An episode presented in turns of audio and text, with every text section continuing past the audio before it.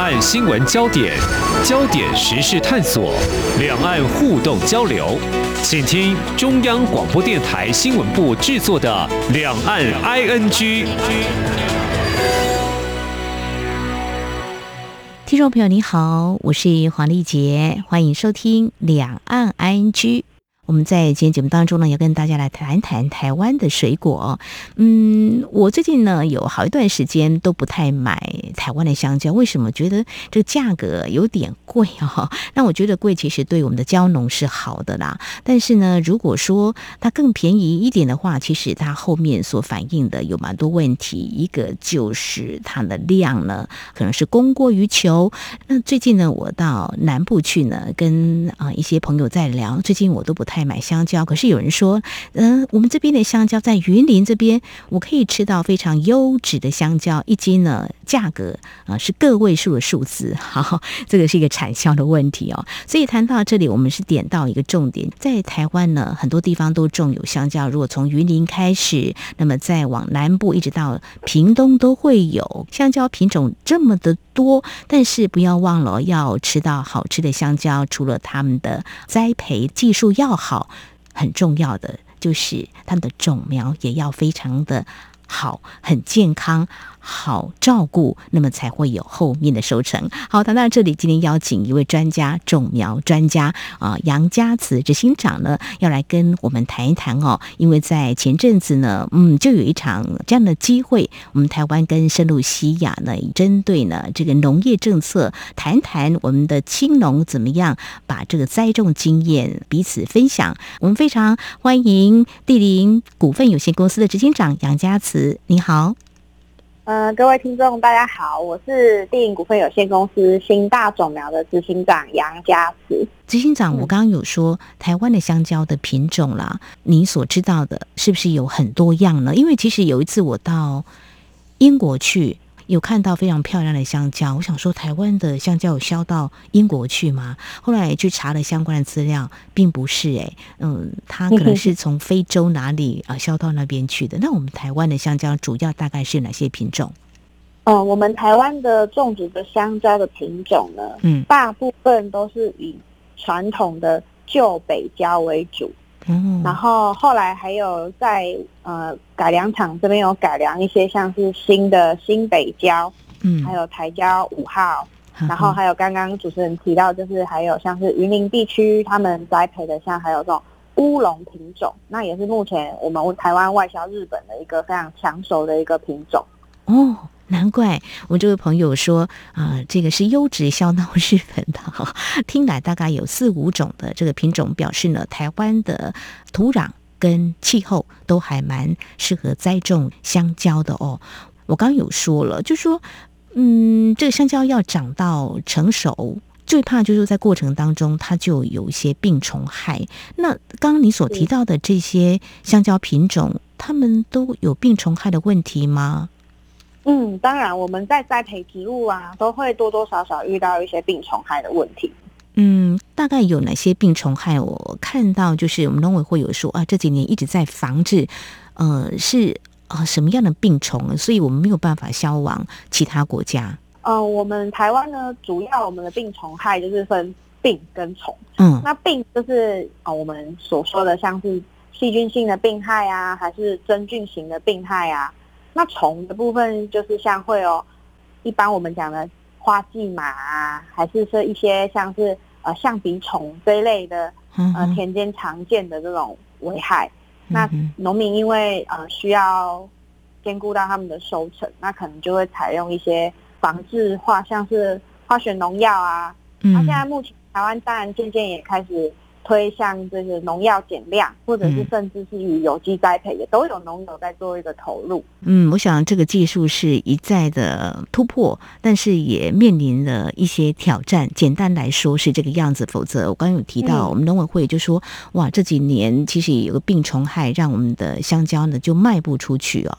那当然一定是有获得了解决，才会有出口。好，那贵公司呢就一直在致力研发耐病的。种苗大致上是针对哪些病害呢来做开发或者说做研究？我们公司在香蕉的部分，主要是针对于像是真菌型的病害。我们台湾还有就是现在世界上最主要的香蕉产地的病害，就是香蕉黄叶病的部分。嗯，然后我们在做这样的一个研究，那希望透过就是非化学性农药的方式，呃，像是有益微生物，有点像是呃养好菌来抵抗坏菌这种方式来去让我们的香蕉植株更为的健康。那同时也是要搭配一些其他的防治技术来做一个综合管理，让我们台湾的香蕉能够在兼顾经济以及友善环境情况下，然后达到一个比较好的一个产出。嗯，执行长，你刚刚提到这个黄叶病，也就是刚才我一直提到的，就是说多年来一直在做这个问题处理呢，好不容易就找到了解决的方法哦。你刚刚提到说，你们一直致力在真菌的病害哈来做一些防治。这黄叶病是在很多国家都会出现，在台湾饱受困扰，是不是？是的，没错。那目前是全世界就是非常严重的一个。呃，真菌型的病害，甚至它被称为就是香蕉的癌症啊。那非常有趣的，这个香蕉黄叶病的第四型生理小种，还是在台湾呃被首次被鉴定出来的。最近的事情吗？呃，没有，这大概已经在二十几年前。二十几年前，这个病害它严重到就是会为什么称为香蕉的癌症呢？就是因为我们的香蕉它其实是属于无性繁殖的作物。嗯，那无性繁殖的说，当它对于一个病害它没有抵抗力，就等于它的整个族群，嗯，都有可能会有毁灭的危机。那现在就是说，我们的农药没有办法去控制住这个疾病，那甚至就是会让某一些以香蕉为主的这些经济的国家呢，他们甚至还会影响到他们的整个整体的这样子的收入。所以它是一个非常重要的一个疾病。那为什么会有这个黄叶病？跟纬度有相关吗？跟气候或是什么样的环境条件，它会变成真菌型的这个病害？其实你可以把它想象，真菌其实就是有点像我们人的这种类似香港脚啊这种疾病。真菌它一个很大的问题就是，像它是属于土壤会传播的，它会随着土壤，它就会到处的。跟着去，所以有土壤的地方就有它寄生的位置，也因此这样子它非常不好的被处理啦，因为它可能跟着土壤、跟着水，那甚至器械的部分都有可能会残留在它的表面上，所以就算我们想要哎用高温把它杀死好了，还是会再往下，可能因为土壤的深度，它还可以再往下再再躲藏在更下面的地方，也因为这样子这个病就是呃并不是那么容易。被去除的，所以这个边境的管制就是 防控境外变得很重要。简单来讲是这个样子。如果说有不小心移植进来的话，就可能造成大面积的扩散。是的，没错。啊，目前做的最好的应该是澳洲哦。他们是用什么样的方式来防治呢？呃，首先他们就是像刚主持人提到，他们的边境就是有做所谓的管理之外。他们的人员，呃，比如他们来台湾做一个参访交流的时候，哎，真的是非常守规矩。他们甚至在台湾穿过的鞋子就丢掉了，回国就再穿新的，做到非常的滴水不漏。那甚至地方政府他们发现，一旦有这个香蕉黄叶病的田区出现了，他们就整个像是这样子封锁，有点像我们现在的疫情疫情一样，封城封城，整个地区他们把它封起来。那禁止人员、车辆啊，嗯，呃，流通这样子。目前我们看来觉得，哎，澳洲应该是蛮值得做一个参考。参考，对，这样才能够从根斩断嘛，哈。那呃，你说呃，在黄叶病方面的防治，其实我们也看到了我们的成效，是用什么样的做法呢？哦，我们目前因为它在化学的方式呢，已经难以处理。台湾现行啊。就是常见的方式是采用轮耕，像是水做的稻田，或者是芋头，用水淹的方式让这个呃空气，就是类似让它窒息的方式覆盖水层上去，让这个土壤里的那个真菌它呼吸不太到氧气，它比较容易因为窒息的关系，然后让这个土壤里的这个病原菌的数量就下降。台湾最常见的一个方式之一了。好，那你们的耐病的种苗的话，也会针对这个黄叶病来做研究，是吗？就是培养出这样的种苗，比较能够耐得住真菌型的侵入嘛？我说。在我们的环境啊，农民啊，他们采用像这样的轮耕的方式，其实还是没有办法完全的让这个真菌消失，所以说才会又接下来我们哎有耐病种苗的这样的一个研发跑出来，就是提高比原来的这个品种有更多的耐病性。嗯，那我们公司主要还会去透过一些培养有益微生物的。方式呢，增加植物的耐病性。这样哦举个例子，就像我们人的体质如果好的话，比较能够抗病毒，比较不容易生病，这样的概念可以这样说嘛？哈。哦，没错。好，谈到这个黄叶病啊，或许听众朋友听听，不知道说它是在它成长过程当中的哪个阶段就开始让我们看到它活不了，或是等它长出果实才发现那个果实是会呈现什么样的状态？这个部分呢，这个就跟它土壤里的病原菌的浓度有很大的关系。嗯，就像我们现在每天在看那个什么 CT 值，很像。哦，CT 值高跟低吗？是。呃，对，类似这个概念。当它的田里面的这个真菌的数量呢很高的时候，它可能在呃幼苗期在可能六十公分、八十公分的时候，嗯，它就发现叶子开始做黄化了。嗯哼。那如果它的病原菌的数量低，它可能要等到抽穗期，那时候呃香蕉在吐出的时候，嗯，才会开始发病。哇，那这样果农可能要面对蛮庞大的损失哈，因为等它长成这个样子，到时候才发病的话，所以呢要尽早做防治，从比较耐病的这个种苗开始。所以你们花了多久时间研究出比较能够耐病的种苗呢？我们大概目前花了十年，从念书的期间，从从我们在就读研究所啊，嗯，还有博士班的期间，我们就开始在做呃这样的一个病虫害的那个机制的研究。那慢慢的，这个研究也不是单纯我一个人单独所做的，那其实是一个整个团队所研发的一个成果，这样。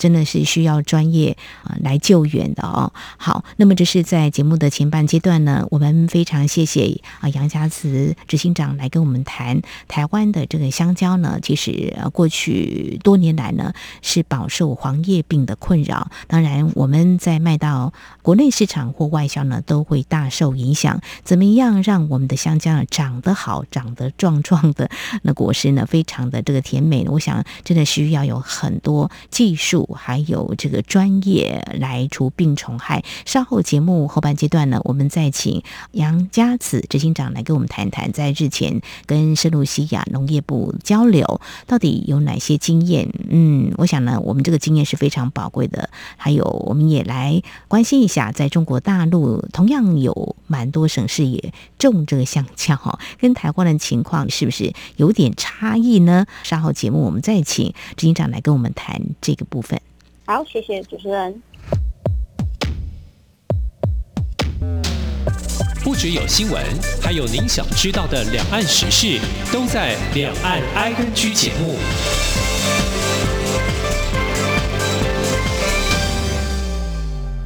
这里是中央广播电台，听众朋友继续收听的节目是两岸 I G。我们在今天节目当中特别邀请到地灵公司执行长杨家慈来跟我们谈谈这个耐病的种苗，针对香蕉。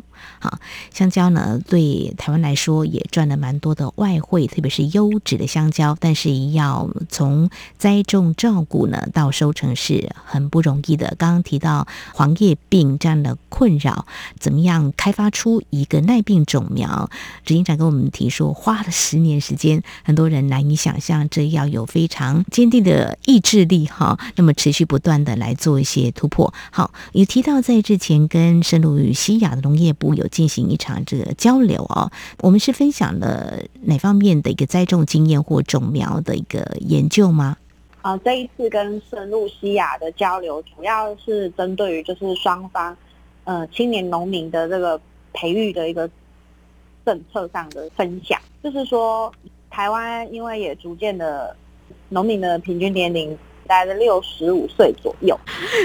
经常在中南部嘛，哈，你可以看到，真的是老农居多了，哈，对不对？像你们这个年轻世代的青农，真的是我们非常难得的人才。农委会也帮我们搭这个桥，跟圣露西亚来做经验的交换。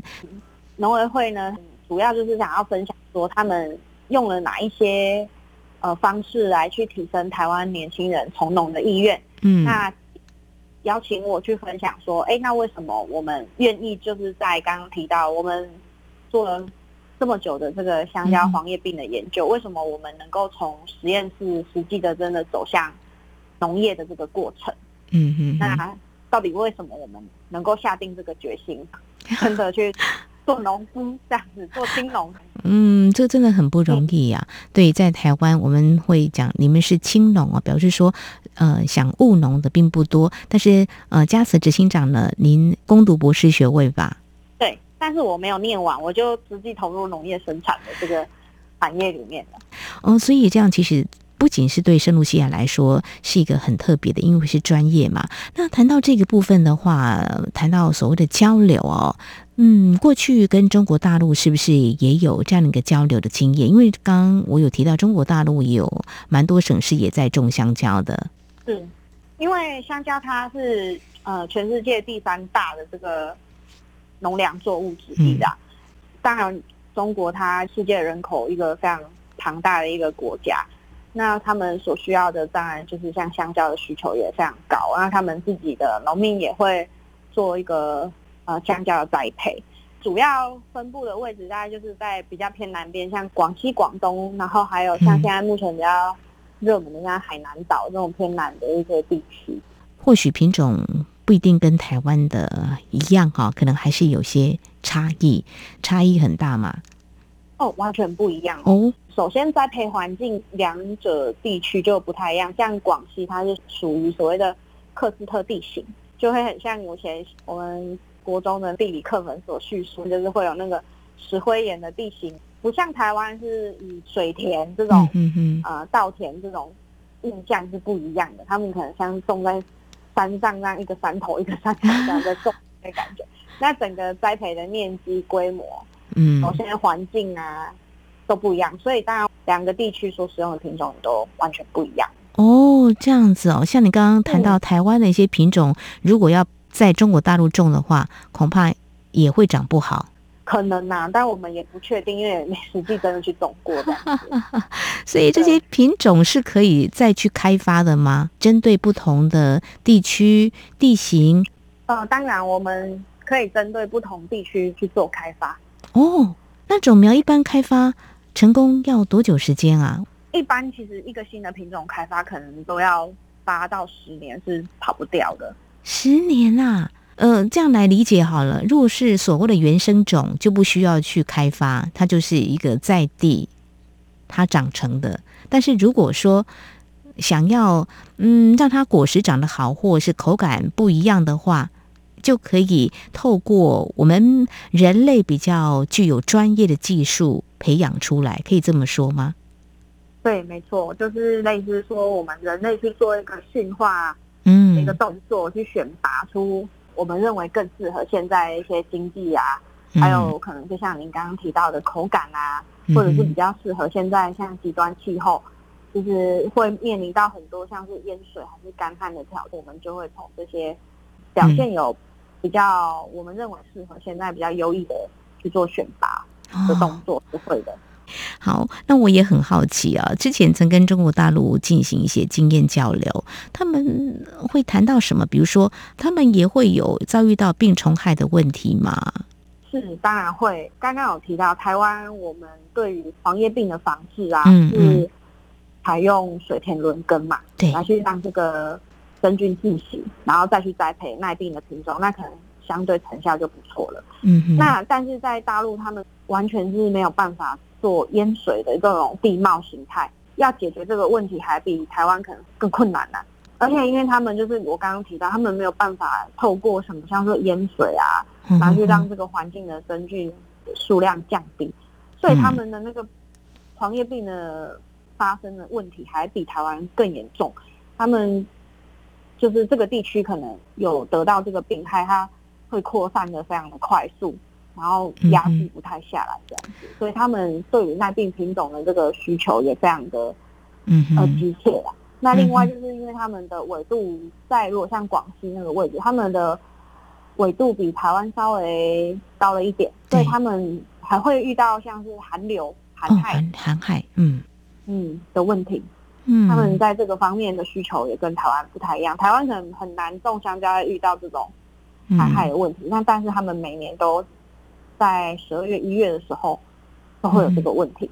所以，像如果以台湾的这个耐病的这个种苗在中国大陆栽种的话，效果好不好呢？这要实地去做实验，去试试看才知道嘛。吼，对这个。我就没有办法肯定的跟主持人这边报告，因为这个真的是要实际种才晓得。不过又回过头来说，就说一个耐病种苗开发出来，就是非常珍贵的一个资产。嗯，没有错。那以执行长您这样子投入，我想是因为你自己选择自己喜欢这样的种苗耐病嘛，应该是一个非常需要。我们如果套句话说，一个智慧财产权的概念好了，就是需要有一个专利吧？您觉得呢？嗯，植物有所谓的品种权，对品种权。早期其实台湾没有这个观念。呐，嗯，因为其实早期很多像我刚刚提的，像新北角，这是台湾的农民自己发现的。哦，他在田里面他自己选育出来的，嗯，还有像乌龙品种也是我们台湾的蕉农。自己选育出来的，嗯，他觉得哇，这个真的很棒，因为以前早期老人家没有这个概念，他也不会说哇，这个品种很特别，我要赶快来去申请什么，嗯，品种权，然后我要保护它，嗯，那可能他们就在街坊邻里就这样传开了，然后就。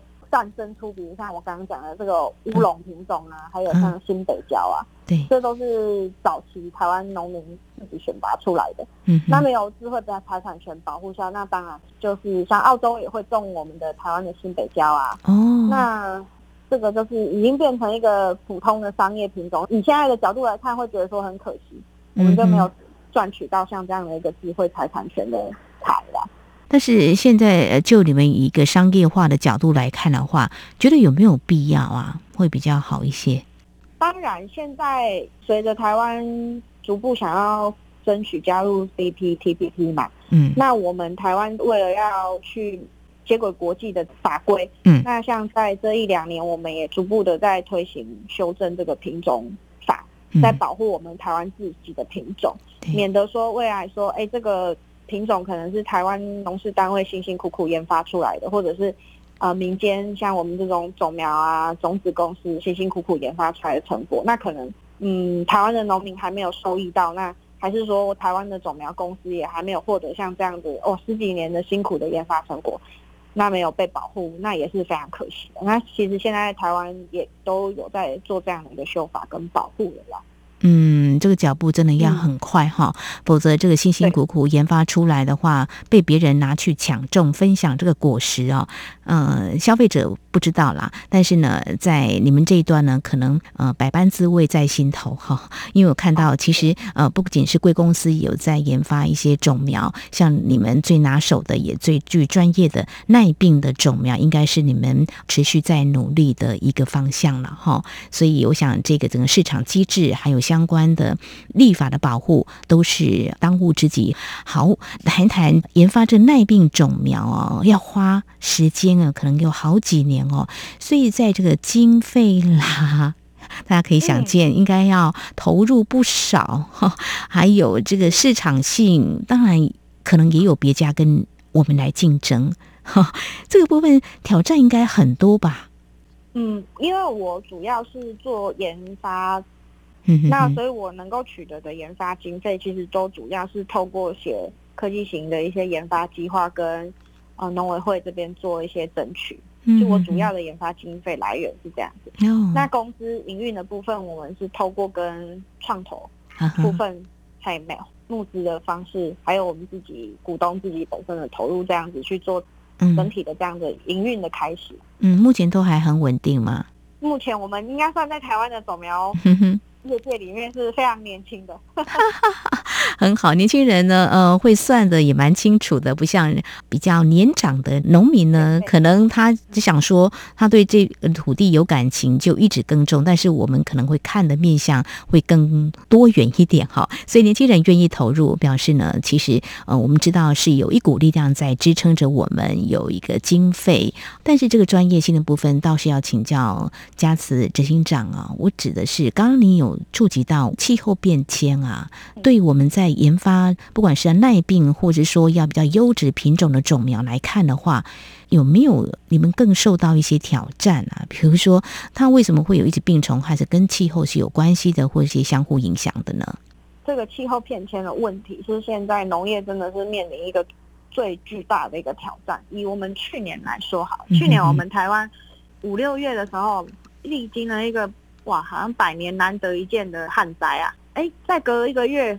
西南气流就来了，嗯，我们嘉义地区这边哇又淹水。现在这样的一个极端气候的变化，其实很多如果自己手上有在种可能一个小菜园的，或者是甚至是真的是经营一个稳定收入的农场的，投入实际农业的这个生产的，大家应该都会发现，哎呀，我们的菜好像越来越难种的，这真的是还是什么？哎，虫越来越多了啊，可能他们都会有这样的一个反应。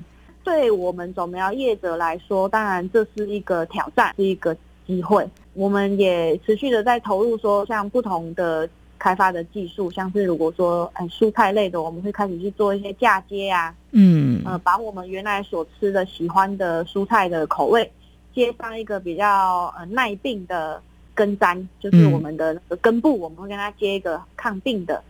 那让他说，哎，他又可以抗病，啊，又可以长出我们社会大家喜欢接受的这个口味的这个风味的品种的。嗯，那还有一些就是刚刚提到的耐病品种的开发，嗯哼，那都是一些我们现在种苗业者啊持续在努力的一个方向。这个气候变迁对。农业来说呢，挑战已经显现了哈，我们也要有一些思考了，就是呃减害真的是看天吃饭哈，这个有很多的思索的一些面向，大家要严肃来看待。好，那么刚刚有提到，就说呃前往中国大陆，假如看到他们啊所栽种的种植的香蕉，还是有些病虫害了哦，因为你是专攻种苗选育的这个部分哦，嗯，其实如果说能够帮他们减害啦，或者说能够做一些突破，其实对你们专业来讲的话，也是一种成就感。不管你是去圣露西亚好了，好，或者说中国大陆或其他国家，未来有这样的机会的话，就是说会考虑去那边嘛？比如说中国大陆有这样的机会的话，是不是想去看看我们所研发的品种是不是可以适合在那边来适应他们当地的环境，或帮他们解决一些问题呢？嗯，站在科学研发的角度，我当然希望说，哎，我们所呃，研发出来的成果能够让所有的人类能够使用到，那当然是一个最好一个大爱的一个情况。但是也要兼顾一下，就是不要去损害到我们自己农民的一些利益啊。那当然，因为在这个部部分有很多不同的角度，我们需要思考。那当然，在我个人来说，因为其实我这几年陆陆续续去大陆也有个五六趟有，那也发现，哎，其实。各自都有我们不同的农业样貌啦，农村有不同的样貌，然后社会所关注的这个可能需求的品种啊，吃的口味也不一样，那也不见得说台湾的都特别的好，那嗯，别人都想要来取得我们的东西。那有时候我觉得，哎，去大陆我看到一些地方的一些蔬菜品种啊，还有一些他们的研发成果，其实也是非常的优秀。那我觉得站在科学角度来说，当然大家都是互相有优点，然后要可以互相的学习跟交流啦。嗯，没错，哎，好，这是在我们今天节目当中呢，真的要非常谢谢我们地林股份有限公司执行长杨家慈来分享你们专业在种苗的这个培育的部分，特别是面对病虫害的这样的挑战，怎么样呢？也用专业的方式来做很好的应对，也分享了过去曾经有这个机会呢，跟中国大陆交流，你所看到的两岸呢都在种香蕉，我所面临不同的这个问题，当然也有各自开拓的市场。非常谢谢杨家慈执行长，谢谢您，谢谢您，谢谢主持人。好，以上呢就是今天节目，非常感谢听众朋友您的收听，华丽姐祝福您，我们下次同一时间空中再会。